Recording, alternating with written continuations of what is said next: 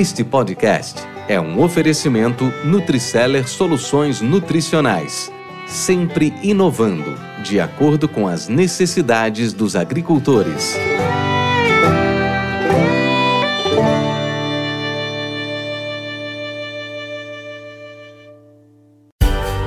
Você está no podcast Academia do Agro, dedicado à competitividade do agronegócio brasileiro, com abordagem de temas que fazem parte do seu cotidiano, trazendo dicas e sugestões para o seu trabalho. Vamos juntos!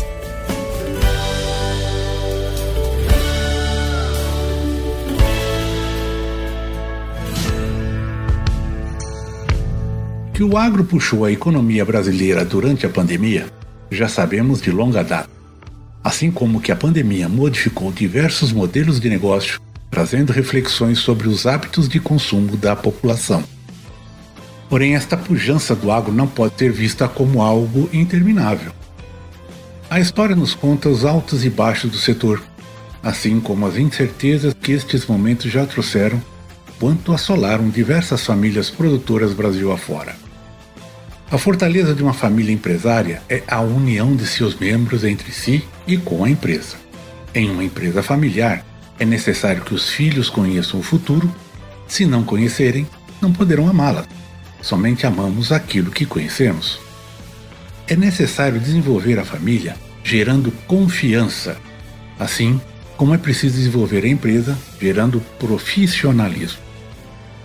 Na primeira geração, família igual propriedade igual empresa, tudo se confunde e funciona muito bem, mas chega um momento de modificar para a família empresária, onde família, propriedade e negócio são entes distintos não é uma situação simples, pois é quando os fundadores têm que dar início à transição, delegando e dando mais autonomia. Neste momento, aparecem as resistências, o medo de ficar em um vazio sem funções, além de inseguranças, como a financeira. Esses receios podem trazer sérias consequências para a empresa. Se os fundadores não cuidarem da transição e algo acontecer, serão obrigados a fazê-las às pressas. A transição feita sem a presença ativa dos pais leva muitas empresas a falirem na segunda geração, porque estas não se escolheu livremente. Como eram herdeiros, passaram a ser sócios. A palavra-chave é antecedência. Para discutirmos estas e outras reflexões, vamos conversar com Siloter Borges Iribarren, engenheiro agrônomo, pós-graduado em economia, pós-graduado em administração rural e também em produção vegetal.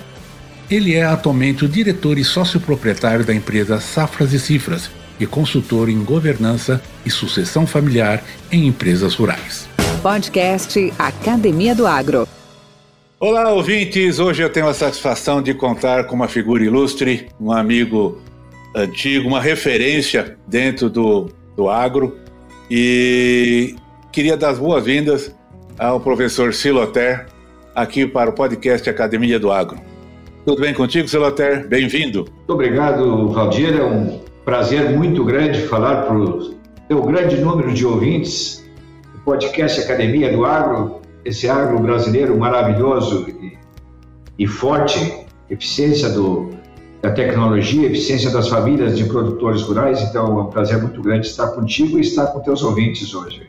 Cara, fico muito, muito honrado, muito satisfeito e mais do que nunca, né? Nós seremos todos felizardos de compartilhar um pouco de tanta experiência que você tem nesse, nesse setor, principalmente na organização, orientação, na predisposição de uh, ajuda, né? É verdade, na, na então, de, de, de, das famílias hoje uh, brasileiras que estão eh, em grande número voltadas para o agro brasileiro. Aliás, diz que o brasileiro, todo brasileiro, 85% do brasileiro tem o pé na roça, né?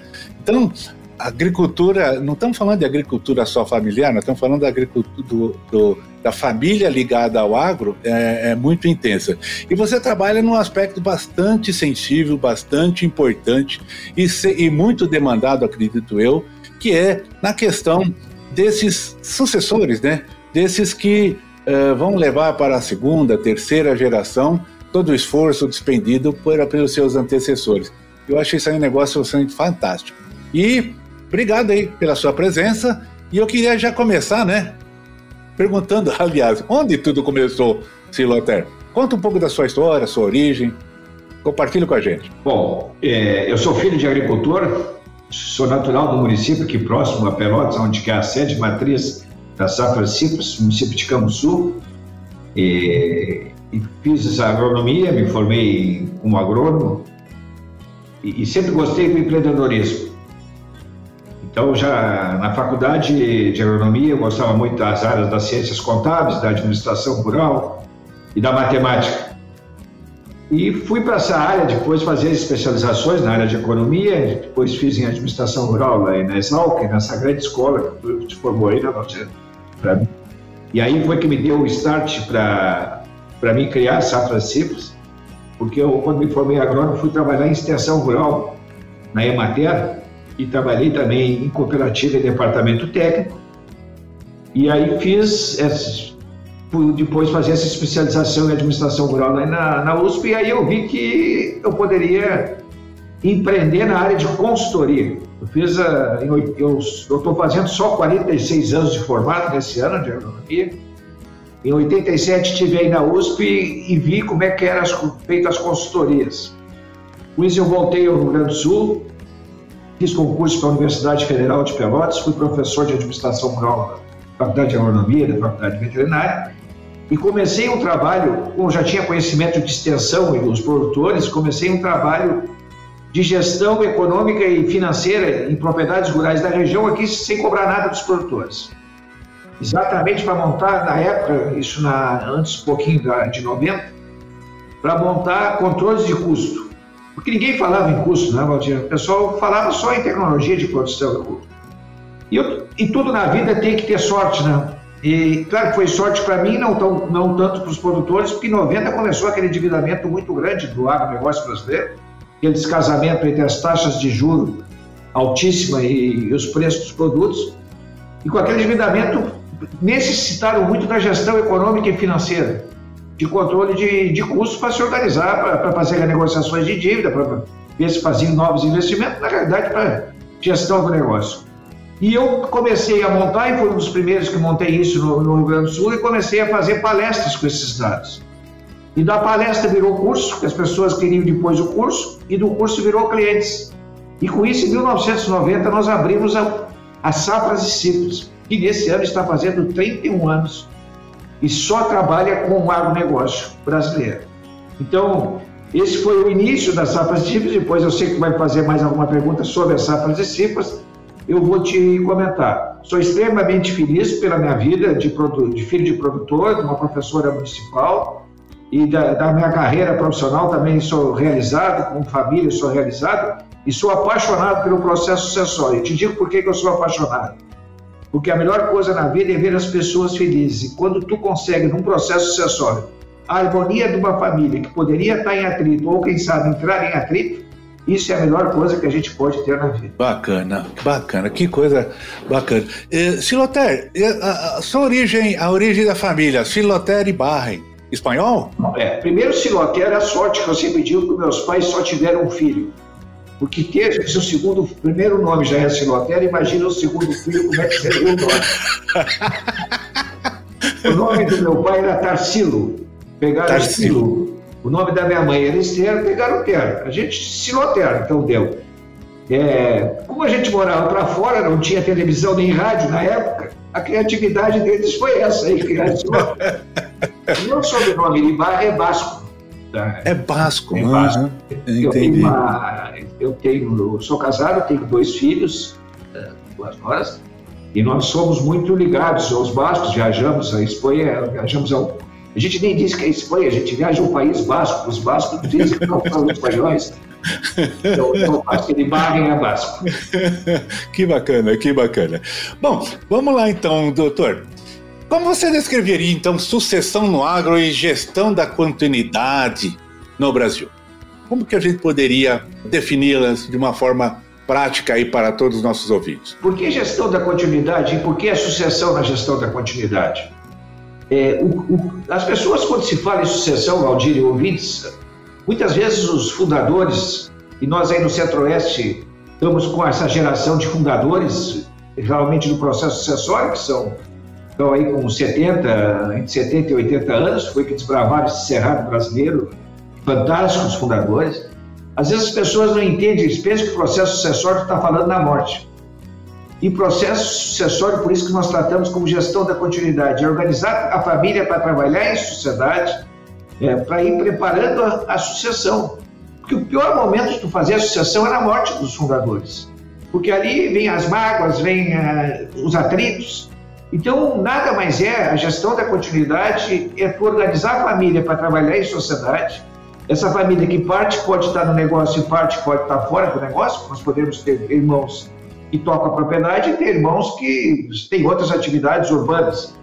E nós temos que integrá-los, porque se nós não integrarmos os que estão fora da propriedade com os que estão na propriedade, no dia que os fundadores não tiverem mais aí, provavelmente os que estão fora da propriedade não vão querer dar continuidade ao negócio, vão querer sair dele ou vender para terceiros, e provavelmente não querer vender para os irmãos que estão na propriedade. Por quê? Porque o processo da, da organização societária para trabalhar em sociedade não foi organizada na vida dos pais, na presença dos pais. Existem técnicas, não é, Valdir? Tu, como uma pessoa altamente, é, um profissional com muito conhecimento de tantos anos na atividade, aí passando por tantas empresas que passou, sabe que tudo tem técnicas para se fazer. Quando tu compra uma máquina, tem tecnologia, mas tecnologia é feita por pessoas. Quando tu trabalha com fertilizantes, quem produziu foram pessoas. Quando tu trabalha com sementes, quem produziu aquilo ali foi pessoas. E nós, quando trabalhamos com a associação, também é pessoas. Então, nós temos, tudo passa por pessoas. Tudo passa por pessoas. E no processo sucessório, o que nós temos que fazer? É desmistificar a morte. Porque eu sempre digo que a morte começa quando a gente nasce, que começa a diminuir a expectativa de vida. Tá? Mas nós temos que tirar isso da, das mãos do fundador, que, ele, que quando nós vamos parar o processo sucessório, ele está entendendo que vai ser a morte. Não, não é a morte. É tu poder continuar o um negócio na tua geração, na tua família, tu poder conviver com teu filho, com teus filhos, com as tuas noras, com teus netos.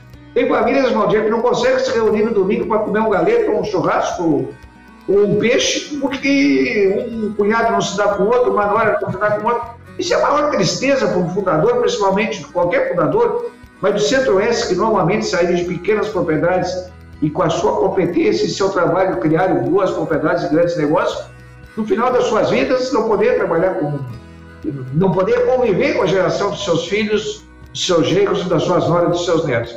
Então, isso que nós organizamos, com a técnica que existe para organizar um processo sucessório na presença do, na vida, na presença dos pais. Podcast Academia do Agro.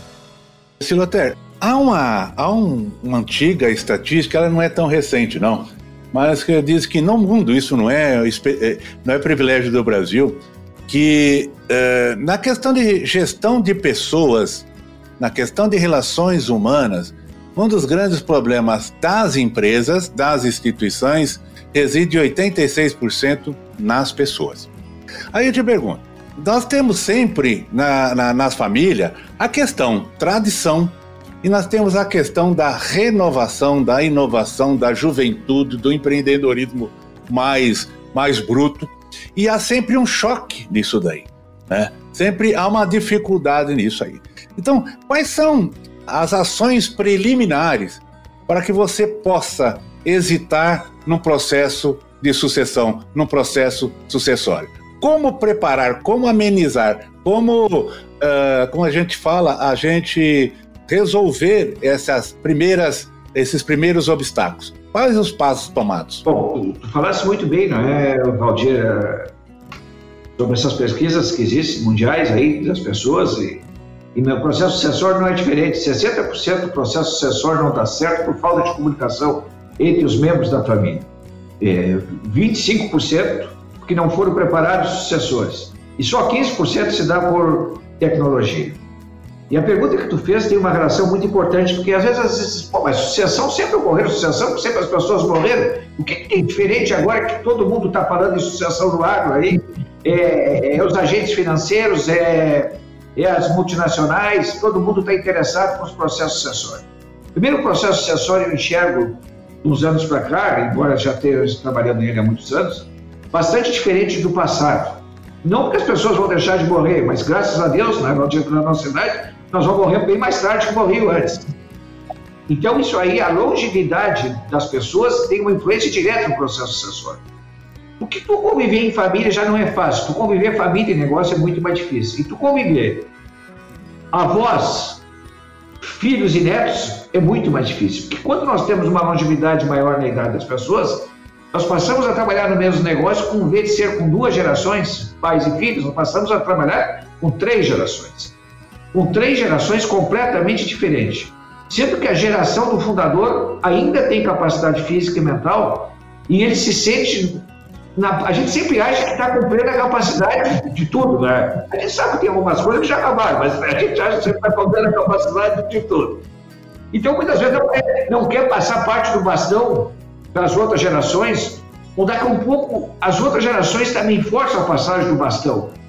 E o que, que o fundador pensa? Pô, toda a vida eu decidi sozinho, eu e a minha mulher. Agora eu vou ter que decidir eu e a minha mulher, meu filho a minha nora e os meus netos. Será que eles vão dar continuidade ao que vou fazer? Será que não vão me tirar o meu poder? Será que não vão me botar num asilo? Então, esses pensamentos, eu não quero ficar sem trabalhar porque a vida inteira eu trabalhei. Então, o que, que a gente faz nisso aí? Responder objetivamente a tua pergunta. Primeiro, a gente explica para a família o que, que é um processo sucessório. E sempre nós procuramos proteger os pais até o final da vida. Isso é fundamental. Aí nós fizemos um diagnóstico da família, um diagnóstico da família, quem trabalha no negócio, quem não trabalha no negócio, aquele que trabalha no negócio, quais são as funções que ele exerce no, no negócio. É, é, em funções é fundamental, definir funções é fundamental. Aí também fizemos um mapa de diagnóstico da propriedade, eles, é, analisamos matrículas, uh, analisamos se já teve alguma doação dos pais para os filhos, se algum pai pensa em passar alguma coisa para o filho em vida, e isso é outro risco, as pessoas não sabem como transmitir para os filhos e muitas vezes pensam que estão transmitindo para o filho para ajudar o filho, e pode estar ajudando uma nora e um genro. Tá? Então, isso aí também tem que ser preparado. Outra coisa muito importante, Valdir, também que se procura ver, são as relações pessoais. Por exemplo, já tem casamento? É união estável? É separação total? Porque isso tem uma influência no processo sucessório, na organização do processo sucessório. A partir da família entender o que é, e nós temos esse diagnóstico, nós criamos cenários. Entendeu? Hoje definimos o processo sucessório, como é que vai se dar esse processo sucessório, quais são as funções, quem serão os, administradores, estruturamos regras, tem que ter regras, tem que ter regras, funções e regras, tem que ter basicamente isso aí, é regrar aquela sociedade. Quem administra? Uhum. É, como se vai se dar o prolabore? Como vão se dar a participação nos resultados? Que funções vão exercer? É, protocolo familiar, o que, que, é um, que é um documento, não, ele não é um documento que tem origem pública, mas é um documento particular da família. Por exemplo, eu posso sacar ou não posso sacar da, da família? É, porque isso pode gerar, gerar atrito. Vou ter férias ou não vou ter férias? Eu vou ter prolabore resultado? E os filhos que estão fora, que estão fora do negócio, vão participar do resultado ou não vão participar do resultado? Aí a gente organiza cenários, toda a família fica sabendo disso aí. Então, tanto os que estão no negócio como os irmãos estão fora do negócio, e se cria um contrato social dessa pessoa jurídica, porque aí a gente passa a criar uma pessoa jurídica, que não é nada mais é que a hold, mas só que a hold tem que entender que hold não é só criar uma, uma pessoa jurídica, a hold, para ter sustentabilidade e sustentação ao longo da, dos anos nas próximas gerações, tu tem que primeiro fazer esse trabalho com as pessoas que estão ali, quais são os objetivos, como é que nós vamos estruturar isso aí. O contrato social, Valdir, e a gente vê muita holding errada e furada aí. O contrato social é regrar aquilo que foi acertado com a família. Mas primeiro tem que acertar com a família. Não é por acaso que a Safra Simples, entre seus profissionais, tem vários psicólogos. Porque muitas vezes tu chega num entrave entre a família que tu precisa ter os psicólogos ali para trabalhar. Organizar com isso o contrato social, tá? onde tu vai registrar uma junta comercial desse contrato social e um acordo de cotistas, onde tem coisas que tu não publica, mas tem um acordo dos cotistas, né, que nada mais é que uh, o grupo familiar.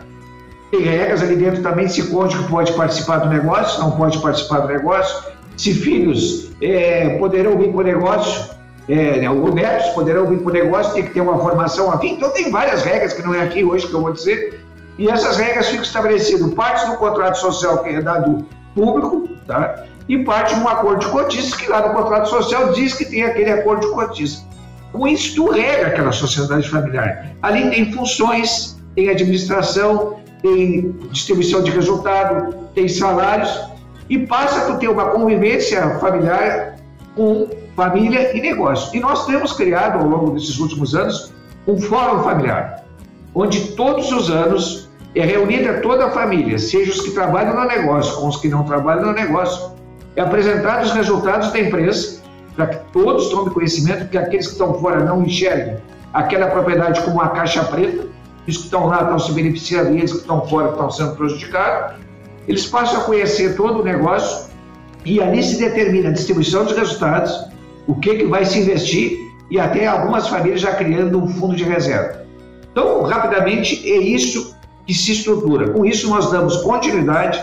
E tu, que é uma pessoa que vive no agro há tantos anos, tu sabe que a escala de produção é fundamental. E uma das coisas que quebra a escala de produção é o processo sucessório se não for organizado. Quando moram os fundadores, uma propriedade que é estruturada com açude ou barragem, pivôs, silos de armazém para trabalhar 3, 4, 5, 6 mil hectares, tem 4, 5 filhos, o que, que acontece lá? Se divide, daqui a pouco nenhum sobrevive mais daquela propriedade. E isso leva também a termos o erro do mural e as propriedades trocar de mãos, como a gente vê muitas propriedades do passado trocando de mãos. E uma coisa mais que também tem uma influência, Valdir, no processo sucessório hoje é a menor quantidade de filhos. A menor quantidade de filhos, se nós não soubermos trabalhar em sociedade, pode ser que nenhum filho queira vir para o negócio. Ele não, esse fundador vai ter, não vai ter sucessor, ele vai ter herdeiros, mas não vai ter sucessor. O que, que é os herdeiros? A diferença? Eles vão receber a propriedade e vão vender. Os sucessores não, vão dar continuidade àquilo que eu, fiz, que eu fundei como fundador e que eu tenho o maior prazer que passe para gerações seguintes, que os meus netos continuem, que continuem na minha família e não com terceiros explorando aquela propriedade. Bacana, hein? Nada é tão simples, né? Mas ao mesmo tempo também nada é tão complicado. A gente passa muito por uma questão, uh, talvez você comentou em vários momentos da sua, da sua apresentação agora, algumas barreiras, né? Dentro dessas barreiras, é mais forte as barreiras, as imposições, as negativas em relação aos, aos fundadores, aos patronos ou às novas gerações? Qual que é a sua percepção nisso, Silvater? Ah, eu, eu, eu não sei dizer que é uma barreira, é uma falta de conhecimento. É, como tudo na vida, é, tu precisa conhecer para quebrar algum obstáculo. Perfeito. Claro que os fundadores, os fundadores é aquilo que eu disse, eles não querem perder o mando, né? Eles pensam que a gente, ao fazer a sucessão, como eles enxergam a morte, eles, eles acham que vão perder o mando. Exatamente não, não é isso que acontece na organização do processo sucessório. É, eles vão continuar com poder, só que vai começar a ter funções que vão ser distribuídas com a outra parte da família, vai ter regras que vai ser estabelecidas. Mas eles serão sempre protegidos. Claro que às vezes nós temos, e isso tem que partir, Valdir, a tua pergunta é muito importante, o processo sucessório, na minha avaliação, tem que ser partir dos pais para os filhos, e não dos filhos para os boa, pais. Boa, entendi. Tá? Porque é. o filho falar para o pai, o pai vai dizer, pô, eu tô vivo, já quer tomar conta do que é meu? é bem esse sentido da pergunta, é isso mesmo. É. Então, então é, um processo, é um processo de catequese, de aprendizado, né? É de, convencimento, de aprendizado. É. E, e, como nós, nós tá, somos muito ligados ao campo na Safra Cifras, é, a maioria dos sócios são, são ligados, vieram do campo. É, hoje nós somos 15 sócios na Safra Cifras. Uh, a gente, e mais os consultores que trabalham, que é só sócios, realmente é um time todo grande nosso, uh, a gente tem o palavra do produtor e a gente desmistifica isso aí para ele. E hoje está muito mais fácil, né? Porque hoje tu. Isso, um pouco, tu sabe que o melhor marketing ainda é o boca a boca, né? Uma família dizer que foi feito, que deu certo, que está feliz. Então vai se desmistificando, mas objetivamente a grande preocupação sempre do, de começar a largar o bastão não é passar o bastão, começar a largar o bastão é do fundador. Porque ele fez aquilo sozinho, né? o Valdirei e a esposa decidiram sozinho. Daqui a pouco uma família que era um casal, em 20 anos tem 15, 16. Se tu pegar a geração dos filhos, das noras e dos netos. É verdade. E hoje nós temos as três gerações da propriedade. É verdade, é verdade. Opa, hoje vou te dar mais uma boa dica de podcast.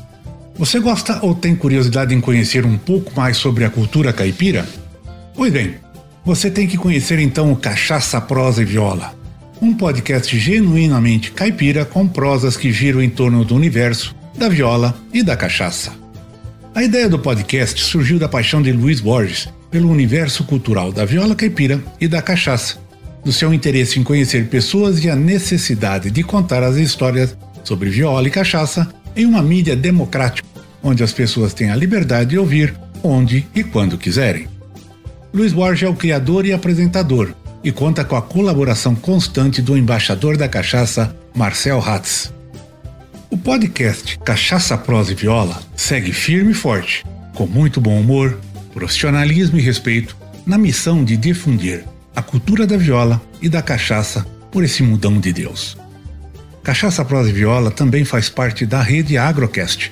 A rede Agrocast é uma iniciativa que visa reunir todos os podcasts em português que possuem assuntos relacionados ao agronegócio. O objetivo desta rede de podcasts é aumentar o consumo da mídia pelo setor, bem como estimular a criação de novos podcasts do agro. Lá você poderá acessar um grande número de temas e assuntos do nosso segmento, abordados por vários colegas e convidados, sendo uma excelente plataforma para obter mais conhecimento, tanto para quem trabalha no agro como também para aqueles que apenas têm curiosidade de saber mais sobre o assunto. É muito fácil, só acessar www.redeagrocast.com.br e te aguardamos lá.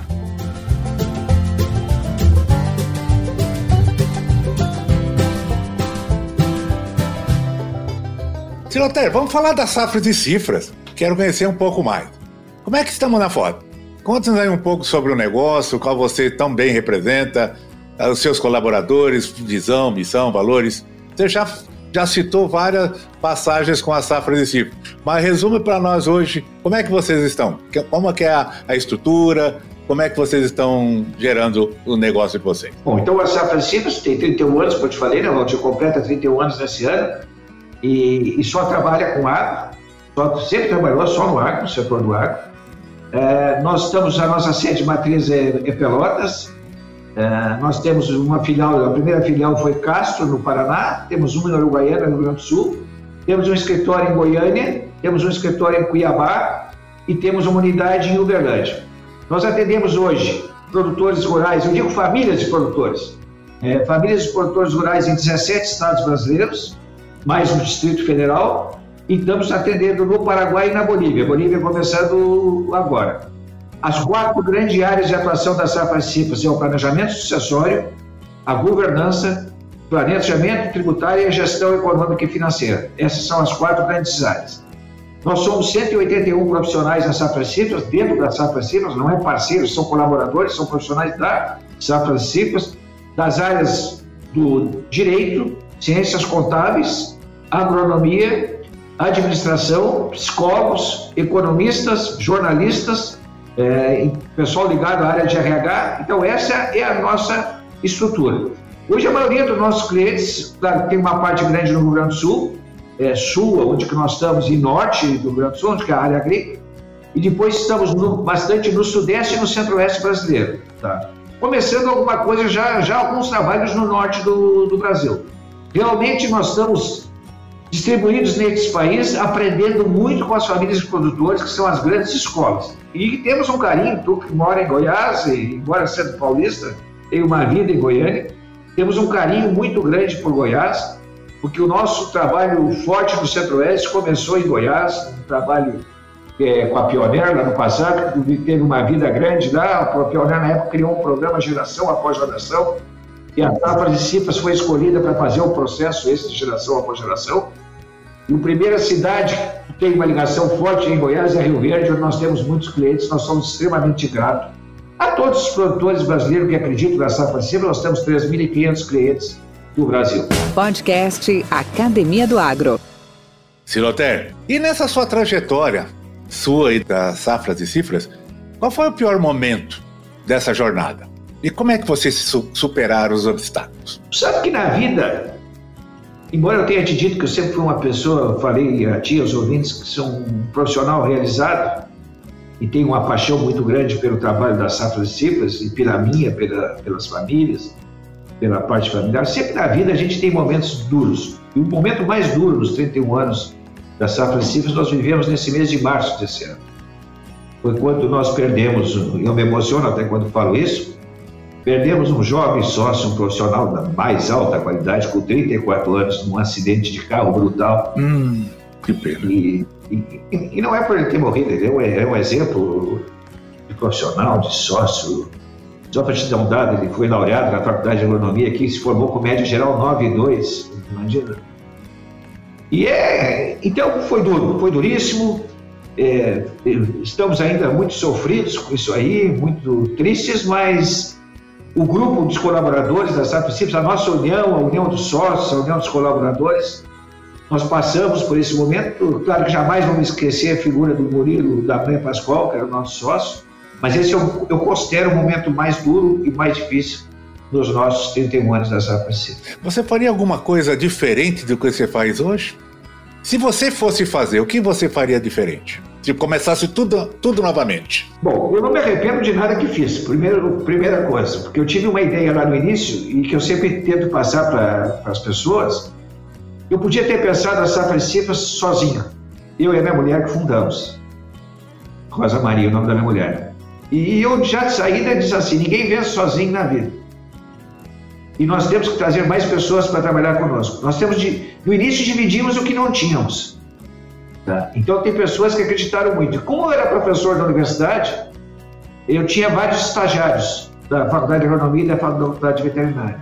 E tenho dois sócios que foram meus alunos e foram meus estagiários de 90 e 91, quando iniciei lá, que eu o Zé Neivinhas e o Gustavo Lemos. Tive muitos outros, mas esses são sócios até hoje. Então, eu não me arrependo de ter aberto essa Cifras e vou responder a tua pergunta, o que eu faria agora diferente. É, criei dentro da Safra Cifras, e posso ser que eu, creio que eu sou o fundador e eu sou bem mais velho que os outros, um processo sucessório. Então, não falamos de sucessão só fora da Safra Cifras. Nós temos quatro gerações de sócios hoje aqui, Valdir. Só para te ter noção, eu disse para para crescer, porque ela é uma prestadora de serviço, é diferente de uma propriedade rural que tem o seu patrimônio. O prestador de serviço precisa das pessoas, das cabeças das pessoas. E eu, quando criei, então, quando criei a Safra Simples, trouxe essas pessoas para trabalhar comigo, como uma estagiária, depois como sócio, e criei um processo sucessório. Por quê? Porque meus filhos poderiam vir querer trabalhar dentro da empresa. Eu disse, se meus filhos quererem trabalhar dentro da empresa e, e tomarem conta da empresa, eu não vou ter equipes porque eles vão sempre pensar que vão estar trabalhando para os filhos do fundador. E com isso eu criei um processo sucessório que filhos não podem trabalhar dentro, dentro da Safra Simples. Ah, tá? Interessante. E nem cônjuges. E nem cônjuges. Filhos, filhos e cônjuges só podem trabalhar se 75% dos sócios aprovaram. Então nós temos uma regra societária e com isso, só para te dar um exemplo, nós temos mais de 40 advogados na Safra Simples. Meus dois filhos são advogados e minhas duas noras são advogadas e nenhum deles pode trabalhar na safra simples. Então, isso é uma coisa que eu fiz. Agora, o que, que eu faria diferente? Quando nós iniciamos a safra simples, que eu já comentei um, um pouco atrás, nós trabalhávamos com gestão econômica e financeira. E que estamos trabalhando hoje é uma das quatro grandes áreas da safra simples. Só que nós trabalhávamos com a gestão econômica e financeira pensando na gestão só da propriedade, na análise dos resultados, dos orçamentos, dos demonstrativos de resultados, e hoje nós, eu entendo que se nós tivéssemos já começado naquela época que nós estamos usando hoje os demonstrativos de resultado, hoje nós usamos a gestão econômica e financeira para gerir o negócio, mas para mostrar os números para a família, para que as pessoas possam decidir sobre os números, o grupo familiar todo, e não só os que estão gerindo a propriedade. Então isso eu faria, teria feito diferente no início. Eu já teria usado essa gestão para a gestão da relação familiar e negócio. E no início nós usamos só para a gestão do negócio. Hoje é fundamental tu ter esses números para a família, porque a família toda entenda e acredite como é que está aquela empresa familiar, como é que ela vai continuar, como é que ela vai investir e o que, que vai ser distribuído para esse grupo familiar. Então, se eu tivesse feito isso no início, eu teria, quem sabe, tem com certeza que teria andado melhor, mas não me arrependo de nada porque a Safra Cita só cresceu nesses 31 anos. Interessante, muito bacana, muito interessante, muito interessante. Silotero, um conselho para os nossos colegas do agro. Nós já estamos chegando um pouco dos nossos finalmente. E o que, que você recomendaria a esses nossos agroempreendedores, a esses inúmeros líderes, todos eles muito empolgados, né, que estão fazendo? Até porque estamos vivendo um momento muito, muito bacana, né, do agronegócio brasileiro, mas como, como bom, como diz, né, a gente não sabe se o diabo é velho porque é esperto, é porque ele é muito velho. A gente sabe que essa história de estar por, estar por cima tem altos e baixos, né? O que dirá o agronegócio? O agronegócio já passou por altos e baixos, estamos vivendo um bom momento. E que conselho você passaria para esses nossos ouvintes hoje? Bom, eu, é, eu como fui professor de, de universidade, antes de minha, falar sobre a, respondendo a tua pergunta, eu digo que uma das grandes falhas hoje são da, das universidades não proporcionar aos estudantes empreendedorismo. Eu acho que é uma grande falha das universidades. As universidades formam as pessoas para ser empregados, nada contra empregados, mas para ser empregados e muitas delas só para fazer concurso público. Entendeu? Então as pessoas não saem de lá sendo empreendedores. E isso, para mim, é uma grande falha que nós temos na universidade. Nós tínhamos que treinar as pessoas para serem empreendedores. Cada vez mais nós precisamos ser empreendedores. Porque para estar desempregado, basta estar empregado, né, Valdir? É. E o empreendedor ele tem uma capacidade, se não dá certo no negócio, ele abre outro. Tá? Então, o que, que eu digo para as pessoas que já estão no meio do agronegócio? Primeiro de tudo, nós temos que pensar que nós trabalhamos com pessoas. Nada se faz sem pessoas.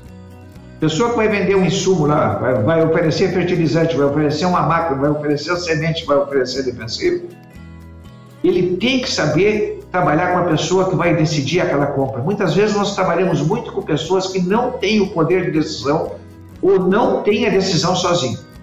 E eu brinco muito com um vendedor de máquinas e, e claro que aí eu crio um cenário, né? Era o dia dos namorados, ele foi para fora vender uma máquina eu deu uma plantadeira e chegou lá e, e tirou o pedido, conversou com o produtor, visitou a propriedade, discutiu e, e a máquina tirou o pedido.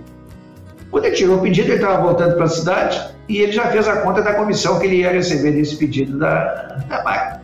E de noite, prazerosamente, saiu com a namorada, levou flores e foi para um jantar com a namorada, já gastando por parte daquela comissão.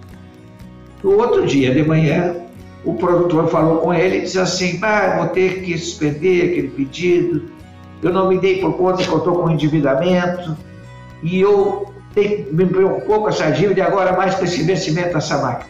O que, que faltou? Ele entender que o poder decisório não é só do homem, o poder decisório é da mulher, João. E tu sabe que as mulheres mandam muito. Eu digo que a minha manda sem falar. Quando ela caminha, eu pela de costas já sei o que ela quer dizer. E aí eu quero ser o gancho. E é importante, então, tu entender quem tem o poder da decisão. E tu tem que conversar com as pessoas. E as mulheres hoje, Valdir, são fundamentais. Sempre foram, mas a gente não se dava por conta e até não abria chance para elas. As mulheres são fundamentais nos negócios. E no agro, as mulheres são fundamentais elas estão assumindo as gestões administrativa e financeira das propriedades. Então, nós temos que entender, nós que estamos no agro, que nós temos que ter essa conversa mais com as mulheres, não só com os homens nos negócios. E muitas decisões hoje de compra dentro do negócio é decisão das mulheres, porque elas têm domínio a gestão administrativa e financeira, elas sabem a capacidade de pagamento e sabem todas as decisões que tem que tomar. Com uma propriedade não se faz só de produção, uma propriedade, tu tem que ter uma gestão econômica e financeira eficiente, tu tem que ter uma gestão tributária muito forte. Tu sabe que o custo mais alto, o custo individual mais alto na vida das pessoas e das empresas é impostos. Então tu tem que ter uma gestão tributária muito ampla. Então tu não pode só, o agrônomo não pode só querer entender do seu produto que ele está vendendo. Claro que ele tem que entender do seu produto que está vendendo, mas ele tem que entender das pessoas que vão comprar e usar. Né? E hoje nós temos visto assim um fantástico para nós, as Saprecitas, e, e para alguns trabalhos que eu faço com algumas revendas, a gente faz bastante é, workshop com revendas, com, com, clientes de revendas, e trabalhando com as mulheres. E, e, tem, e, elas têm criado grupos de mulheres nesse país todo. Tanto é que tem um evento em São Paulo, que fazem por ano, tem agora por causa da pandemia não estão conseguindo, com 1.500 mulheres do agronegócio, que só tratam de negócios. E muitas vezes nós deixamos elas fora por quê? Porque nós achamos que pessoas só são as que estão, eu homem. E hoje nós temos que ver que as mulheres estão com esse poder de decisão. Mas tudo isso é entender de pessoas. Nós temos que, embora com esse negócio híbrido hoje de online e presencial, que está vendo muito que não vai acabar com a pandemia, cada vez vai se fortalecer mais, mas nós temos que entender porque nós, é, o mundo está muito atritado, né? o, o mundo está muito conflitado, o mundo está com problemas sanitários terríveis. No Brasil, nós estamos vivendo uma situação muito conflitante entre os poderes. Então, tu tem que levar um carinho, alguma coisa para as pessoas. O produto tu vai vender, se tu der carinho, se tu der atenção, ele faz parte do negócio. E às vezes tu chega lá friamente e só diz assim: eu tenho o melhor adubo, não sei o que. Não, pessoal, não é só isso. Então, eu, o recado é esse: saber trabalhar com as pessoas.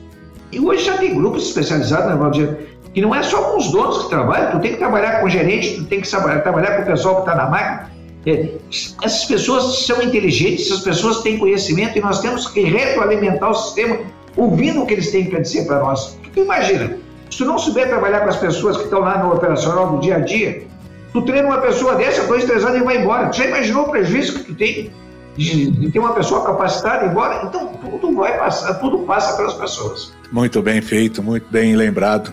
Cara, que boas lembranças que você tem, que boas uh, insights, na verdade, que você nos proporcionou. A questão, por exemplo, de da, da, valorização das mulheres, o reconhecimento das mulheres, chamar mais para essa parceria, para esse ouvinte, porque uh, de uma forma ou de outra elas, elas estão tomando o seu, o seu devido espaço, ocupando o seu devido espaço, ou uh, até Trago, por exemplo, aqui, uh, como você disse lá em São Paulo, o workshop que tem das, das agroempreendedoras. Uma empresa grande do setor aí montou agora a Elas Genética, certo? feita por por, por, por, mulheres, as grandes multinacionais aqui no Brasil, como uma Singenta, por exemplo, como uma Bayer, hoje as suas grandes executivas são, são mulheres. Então, é, e aquela história, tem uma, também vou fazer uma brincadeira aqui, né? que dizem que no, no mundo tem dois tipos de homem, né? Os que apanham da mulher, que não é o meu caso, e os mentirosos. Né? E é bem isso mesmo, né? Então a, a, a decisão hoje ela é, é, tem que se olhar, tem que se olhar com todo carinho, dar essa suavidade, dar essa essa oportunidade e aquilo que você citou também que eu gostaria de relevar é o tal que as, a, o setor industrial chama muito de chão de fábrica, né? não, não despreze o seu, o seu operacional, do mais humilde ao mais, ao mais uh, categorizado colaborador, tem a sua influência, é influenciador mesmo, né? E ele é parte fundamental e vital do seu sucesso, da, da, da sua performance, né? Mas, doutor, Obrigado. Evaldo, eu um tempinho aqui. Eu, eu, queria te falar sobre as mulheres ainda. Pode, deve. Com todo, fica à vontade. No processo sucessório que nós trabalhamos, e que nós já fizemos na Safra Cifras. E sobre as mulheres, que eu também sou um grande influenciador da participação das mulheres na gestão, e elas são o algodão nos cristais no processo sucessório. A mãe é o grande algodão nos cristais no processo sucessório, os filhos, principalmente os que têm mais enfraquecidos no processo sucessório, os que têm mais atrito com os pais, sempre vão conversar com a mãe e a mãe que acomoda. Mas aqui na Safras e Cifras, dos nossos 181 colaboradores, 70% são mulheres. Que bacana, hein? Que bacana. Parabéns. Muito bonito, muito bacana. Siloté, obrigado. Eu gostaria que você deixasse o seu contato aí para as pessoas, para entrar em contato com as Safras e Cifras, ou mesmo contigo, se você puder compartilhar. Apesar que estará no, no web notes da, do, do podcast, mas, por favor, compartilhe com a gente. Bom, meus contatos estão sempre abertos, é, pode ser através das nossas redes sociais da Safras e Cifras, nós temos o Instagram, nós temos o LinkedIn, Facebook, então é, qualquer um. E o meu e-mail é siloter, esse nome tão difícil, siloter com C, arroba safrasecifras.com.br. Muito bacana. Conosco também, temos um blog da, da Safras Cifras, é, estaremos sempre à disposição para esclarecermos dúvidas e sempre é um prazer muito grande podermos estar nessa relação é, a empresa e o público externo. Que bacana. Muito obrigado por nos dar esse, nos dar essa, esse testemunho e essa vivência tão, tão legal na, numa frase que vocês mesmos usam muito, que é a fortaleza de uma família empresária é a união de seus membros entre si e com a empresa. Acho que isso aí ficou muito, muito patente, muito bem é, explícito nessa, nessa nossa apresentação. Siloter, gostaria de já deixar também uh, um convite para uma próxima oportunidade, quem sabe nós tratávamos de um assunto de repente um pouco mais específico, de repente dentro de uma, de uma dessas etapas tão importantes no processo sucessório. Então deixa essa casa, essa academia, essa arena à sua disposição a qualquer momento que, que você desejar e da mesma forma o meu convite também está no ar. Muito obrigado. Um grande abraço para você. Um abraço, um abraço aos ouvintes. Muito obrigado. Mentes brilhantes incentivam outras. Crônicas do Agro. Com seus especialistas e líderes comentando, opinando e analisando diversos assuntos através da sua ótica e de sua experiência. Seja você o fator multiplicador. Boas práticas. Boas ideias.